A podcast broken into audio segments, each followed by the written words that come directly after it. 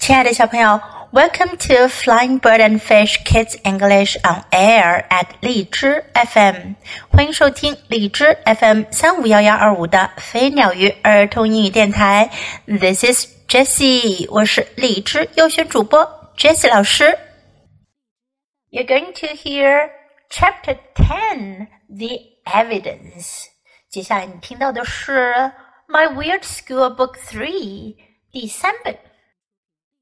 我的疯狂学校第三本书第十章，The Evidence 证据。There were five minutes left in recess。课间休息还剩下五分钟。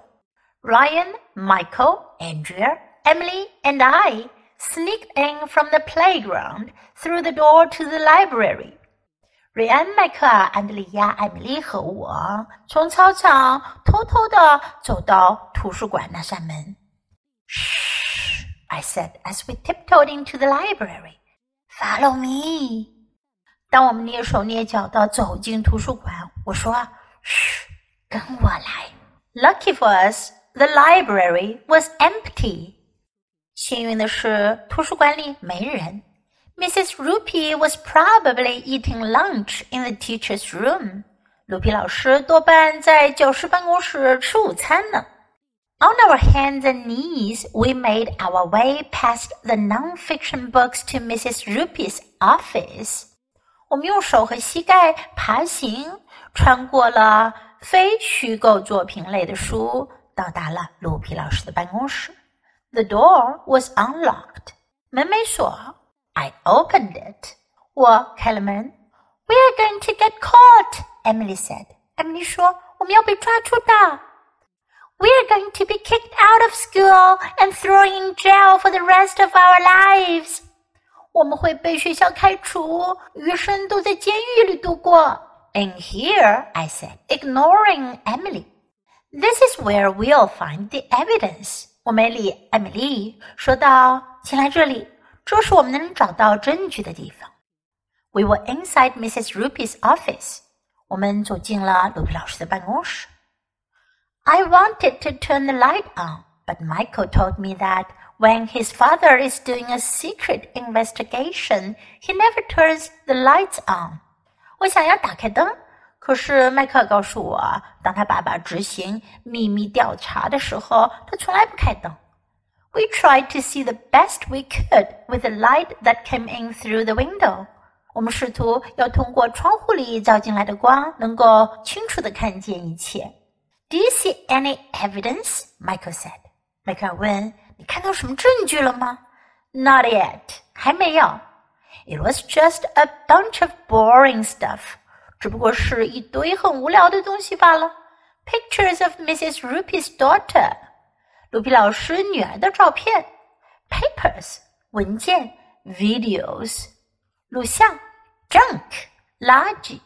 No evidence at all。根本就没有证据。Let's get out of here, Emily said. I'm scared. Emily 说：“我们出去吧，我好害怕。” Not yet, I said. 我说还不行。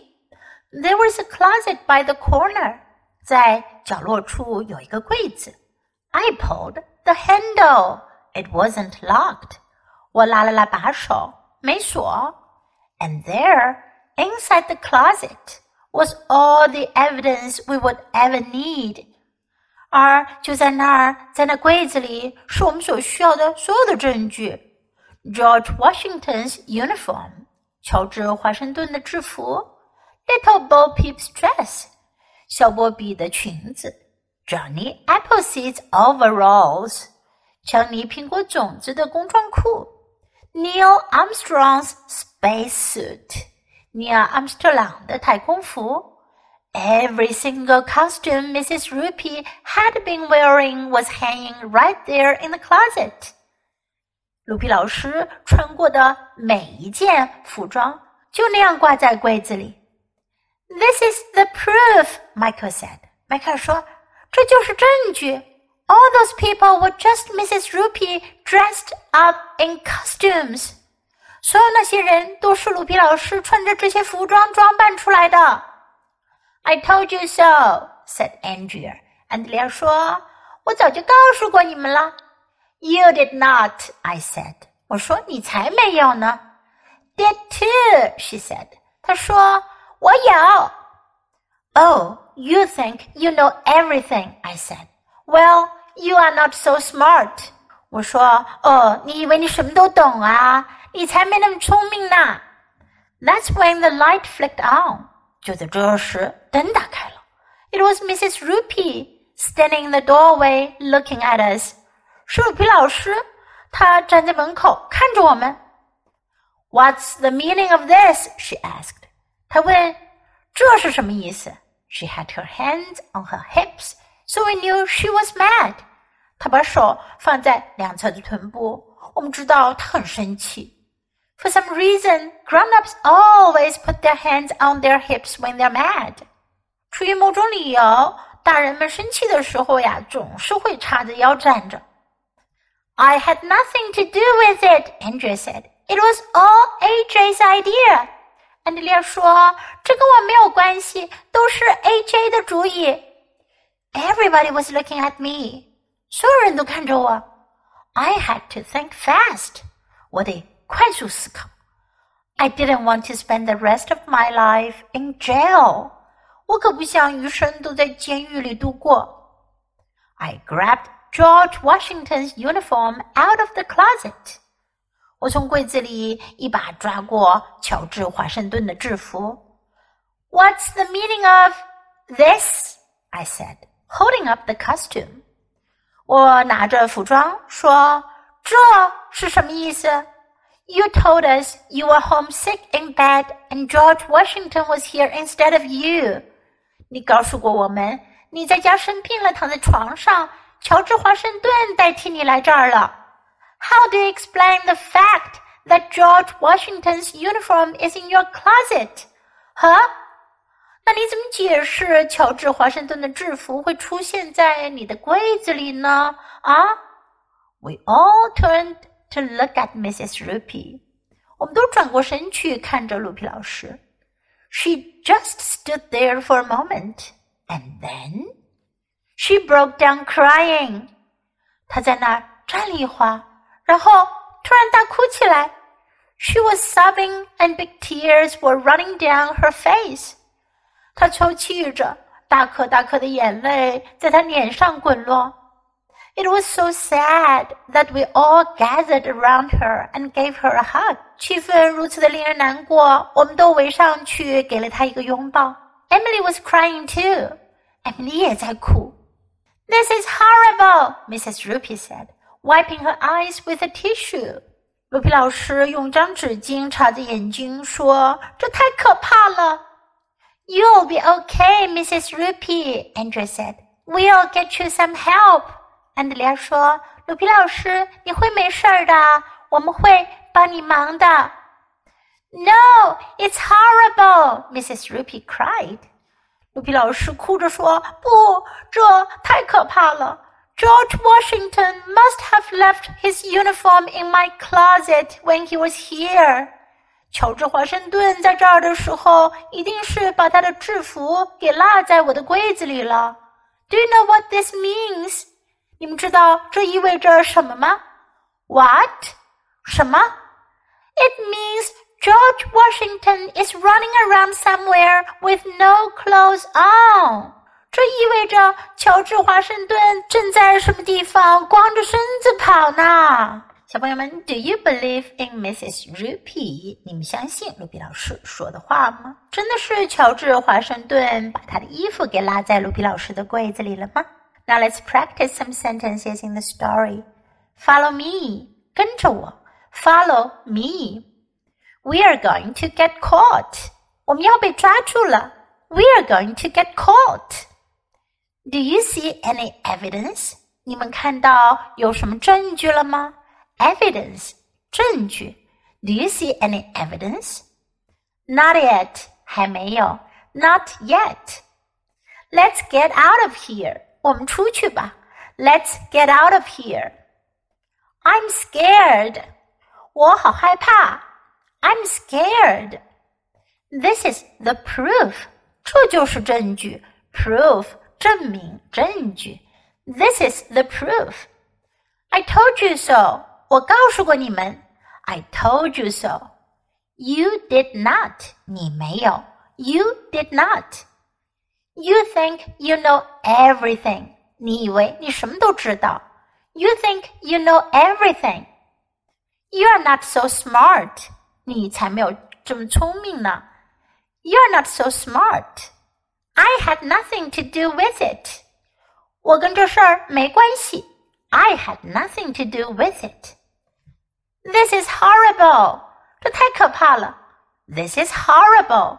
Horrible，可怕的。 You'll be okay. 你会没事的。You'll be okay.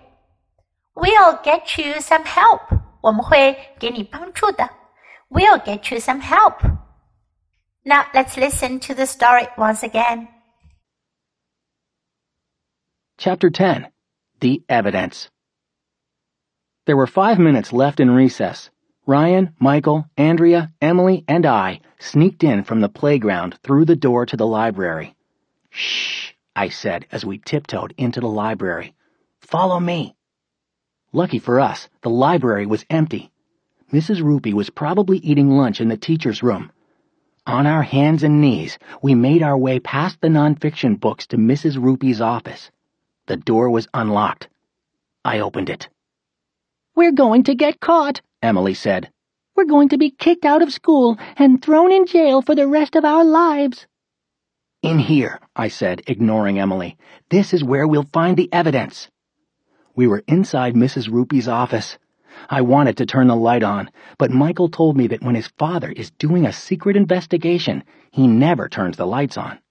We tried to see the best we could with the light that came in through the window. Do you see any evidence? Michael said. Not yet. It was just a bunch of boring stuff. Pictures of Mrs. Roopy's daughter, papers, videos, junk. No evidence at all. Let's get out of here, Emily said. I'm scared. Not yet, I said. There was a closet by the corner. I pulled the handle. It wasn't locked. And there, inside the closet, was all the evidence we would ever need. George Washington's uniform, Little Bo Peep's dress, Johnny Appleseed's overalls, Neil Armstrong's spacesuit. Every single costume Mrs. Roopy had been wearing was hanging right there in the closet. This is the proof, Michael said. All those people were just Mrs. Roopy dressed up in costumes. I told you so, said Andrea. You did not, I said. Did too, she said. Oh, you think you know everything, I said. Well, you're not so smart. That's when the light flicked on. It was Mrs. Roopy, standing in the doorway looking at us. What's the meaning of this? she asked. She had her hands on her hips, so we knew she was mad. For some reason, grown-ups always put their hands on their hips when they are mad. I had nothing to do with it, Andrea said. It was all AJ's idea. Everybody was looking at me. I had to think fast. I didn't want to spend the rest of my life in jail. I grabbed George Washington's uniform out of the closet. What's the meaning of this? I said, holding up the costume. You told us you were home sick in bed and George Washington was here instead of you. How do you explain the fact that George Washington's uniform is in your closet? Huh? We all turned to look at Mrs. Roopy. She just stood there for a moment, and then she broke down crying. She was sobbing, and big tears were running down her face. It was so sad that we all gathered around her and gave her a hug. Emily was crying too. This is horrible, Mrs. Roopy said, wiping her eyes with a tissue. You'll be okay, Mrs. Roopy, Andrea said. We'll get you some help. No, it's horrible, Mrs. Roopy cried. George Washington must have left his uniform in my closet when he was here. Do you know what this means? What? It means George Washington is running around somewhere with no clothes on. 小朋友，你喜欢今天的故事吗？记得给 Jess 老师点赞哦！还有，别忘了下载到手机上收听，更方便哦。Thanks for listening. Until next time. Goodbye.